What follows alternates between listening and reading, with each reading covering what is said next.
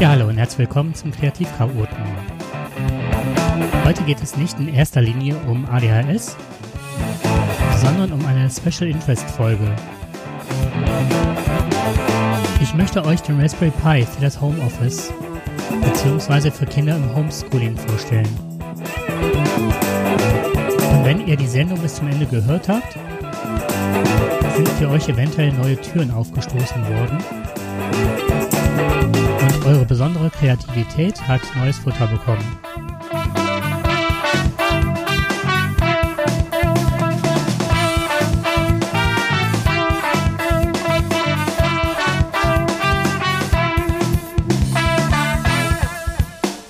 Ja, was ist aktuell das Problem? Beispiel Schule. Noch sind nicht alle PCs, die von den Schulämtern über die jeweiligen Länder bereitgestellt werden sollten, ausgeliefert. Dann stellt sich natürlich die Frage, was nun? Natürlich kann man jetzt losziehen und einen Laptop oder ein Tablet kaufen. Was bleibt, ist immer die Kostenfrage.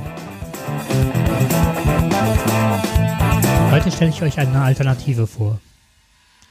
Es ist der Raspberry Pi. Jetzt fragen sich bestimmt einige, was ist der Raspberry Pi? Ja, der Raspberry Pi ist ein Einplatinencomputer, der von der britischen Firma Raspberry Pi Foundation entwickelt wurde. Der Raspberry Pi hat einen ARM-Prozessor. Diese sind zurzeit in aller Munde, weil Apple sie verbaut und dort gigantische Geschwindigkeitszuwächse erzielt hat. Wer aber jetzt denkt, das wäre beim Raspberry auch so, der täuscht sich. Allerdings kann man mit dem Raspberry Pi sehr gut arbeiten. Und auch die Version 3, wir sind jetzt gerade bei der Version 4, würde ich sagen, reicht schon für viele Leute aus.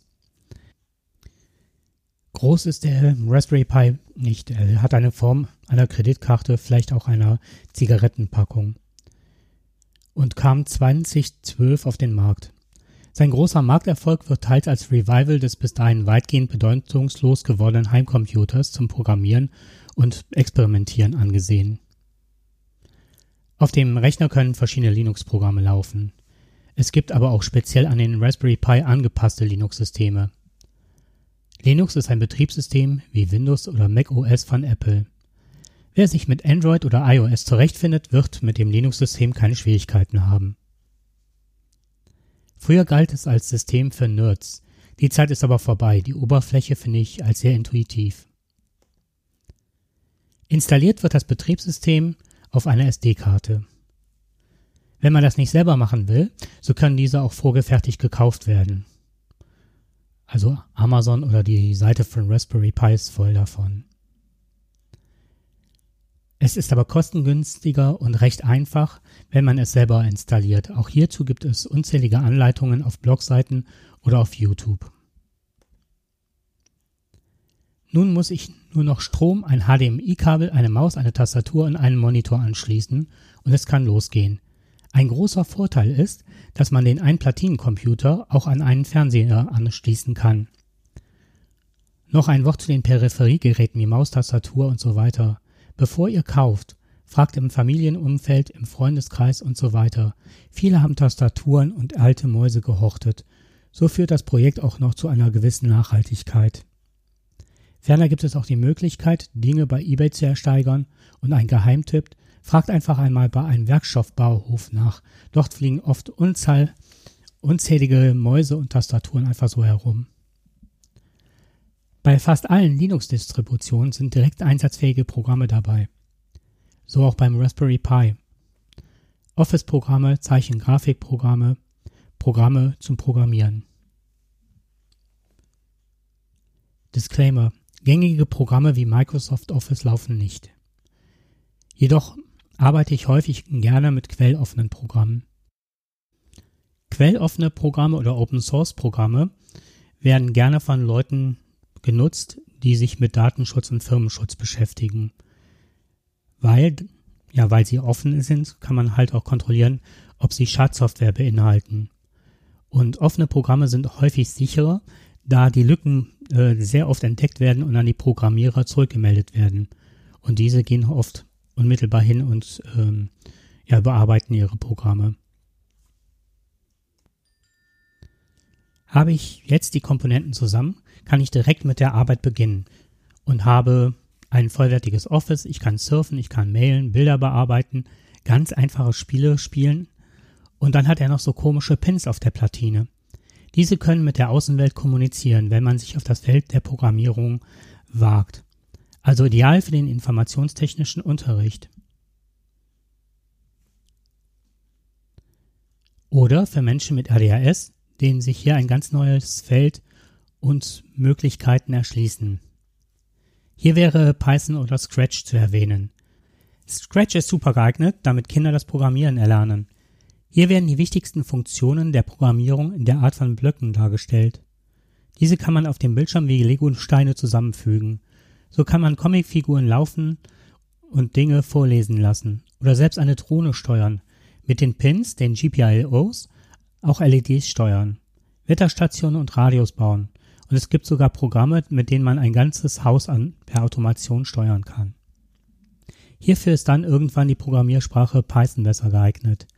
Diese gibt es auch schon als Konfiguration direkt zum Starten im Betriebssystem.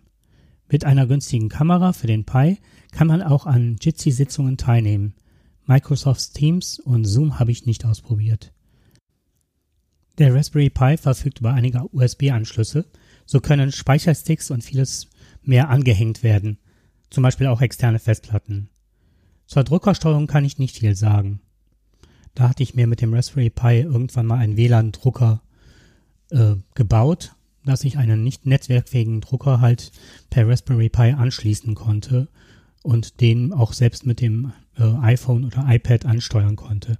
Also es gibt so viele vielfältige Möglichkeiten, den einzusetzen, das ist schon sehr enorm. Und wie gesagt, das Netz ist voll mit guten Ideen. Ich kann, wenn wir jetzt zum Preis kommen, keine Gewährleistung geben. Das ist immer tagesaktuell. Da bitte einmal nachschauen. Es gibt ihn halt mit verschiedenen RAM-Größen. Also meine, das, was ich gesehen habe, ist eine Spanne von 40 bis 60 Euro. Der Raspberry Pi, also ich sprach jetzt vom Vierer, der Raspberry Pi dann teilweise um die 30 Euro und aufwärts. Also wie gesagt, das hängt davon ab, welche RAM-Größe er hat und ähm, ja, Ausstattung und so weiter. Es gibt auch ganze Bundles, wo dann auch schon ein Lüfter dabei ist ähm, oder was weiß ich, ähm, äh, diese HDMI ähm, äh, dass man dann ähm, einen Fernseher anschließen kann und so weiter. Ich würde einfach sagen, so circa mit 100 Euro ist man mit, mit einem dabei. Es gibt wohl auch einen Raspberry Pi, ich glaube, der heißt 400.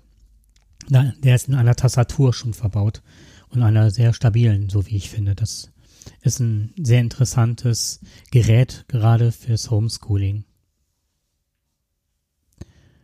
Ja, dann habe ich noch einige kleine Schmankerl. Ich habe den Raspberry Pi schon als Navigationssystem gesehen, als Rückfahrkamera, als Router mit VPN für Campingplätze oder als Verstärker, als SIM-Kartenrouter für ferngesteuerte Autos und äh, es gibt vorgefertigte Distros, also Distribution für Emulatoren und dann können ältere Videokonsolen simuliert werden. Oder halt auch als Medienzentrale fürs ganze Haus, als Cloud-Lösung für Backup-Systeme wie NAS-Laufwerke. Und das Beste daran ist, man kann verschiedene Ideen gleichzeitig auf einem Raspberry Pi laufen lassen oder hat für die unterschiedlichsten Szenarien eigene Mini-SDs. Man fährt also nur den, S, äh, den Raspberry Pi runter, nimmt die SD-Karte raus, steckt für eine andere Anwendung eine andere SD-Karte ein und kann dann weiterarbeiten, ohne wieder alles von vorne zu beginnen. Wie ich äh, den Raspberry Pi aktuell benutze, ist halt ähm, als Homebridge, als eine Schaltzentrale für meine Lampen und Sensoren. Und ähm, aus dem Grund, dass man halt günstigere Lampen über den Zigbee-Standard äh, mit HomeKit bzw. Philips Hue verbinden kann. Und auch meine Fritzbox hat er erkannt und äh, steuert jetzt eigentlich ähm, meine ähm, äh, Thermostate der Heizung, obwohl die eigentlich gar nicht da hätten eingebunden werden können. Also da wird auch ein bisschen getrickst, was sehr spannend ist. Und ähm, auch habe ich mich etwas ans Programmieren rangewagt und wollte eigentlich äh, ein Programm schreiben, das aus äh, Internetdaten halt die Zugverspätung herausliest, was mir nicht gelungen ist. Stattdessen konnte ich jetzt ähm, ein Programm schreiben, was eigentlich halt für die Deutsche Bundesbahn gedacht ist, dass ich äh, nachsehen kann, welcher Astronaut aktuell im Weltall ist und sich in der Rakete befindet oder auf der ISS und so weiter. Und wer es genau wissen will, äh, zu dem Stand der Sendung, der Veröffentlichung, waren sechs äh, Personen aktuell auf der ISS. Was aber auch wieder dafür spricht, dass es einfacher ist, herauszufinden, wer aktuell auf der ISS ist, als äh, ja, die Zugfahrpläne der Bundesbahn zu überprüfen. Spricht für die Bundesbahn. Es gibt äh, viele Bausätze, ähnlich wie Fischertechnik. Und da sind zum Beispiel Schalter bei, LEDs, Feuchtigkeitsmesser, Temperaturfühler, Kameras, Infrarotkameras, Potentiometer und so weiter. Ich habe also für den Versuch mit dem äh, mit Jitsi halt eine Kamera mir gekauft, die kostete von Raspberry Pi selber 12 Euro. Und das finde ich ist nicht die Welt, zumal man gerade gute Kameras nicht bekommt. Und ähm, ja, dann ist man halt relativ schnell aufgestellt, um am Unterricht zum Beispiel teilzunehmen. Ja, und ähm, noch eine Sache, wie kann man das in der Schule benutzen? Wir hatten in der Klasse hatten wir ein Projekt zu Bienen im Religionsunterricht, also in, ähm, an einer Förderschule. Und da haben die Schüler selbstständig einen Bienenquiz erstellt und das mit dem Programm Scratch gestaltet. Und darüber hinaus konnten die eine äh, Tello, das ist eine Mini-Drohne, da ist auch die Firma DJI dran beteiligt, ähm, die ist verkleidet worden als Biene und man hatte vorne hatten die Schülerinnen und Schüler einen kleinen Rüssel angebracht und im Raum war dann eine Pappsonnenblume aufgestellt und die konnte man bestäuben, indem man halt genau mit dem Raspberry Pi und dem äh, die Drohne mit dem Rüssel genau auf die äh, Blume zusteuern konnte. Und das halt alles programmiert. Also, wie man sieht, die Begrenzung äh, ist kaum gegeben und äh, der Fantasietür ein Tor geöffnet. Ja, ich hoffe, dass die Sendung für euch interessant war und eventuell eine Lösung für eine mediale Lösung eurer Probleme vielleicht zu Hause, wenn das äh, Budget nicht so groß ist und ihr äh, eine Alternative zu Apple iPads und Konsorten haben wollt. Ja, ich wünsche euch viel Spaß beim Hören. Ich freue mich natürlich auch über Anmerkungen und Rückmeldungen unter info at kreativ-chaot.cc.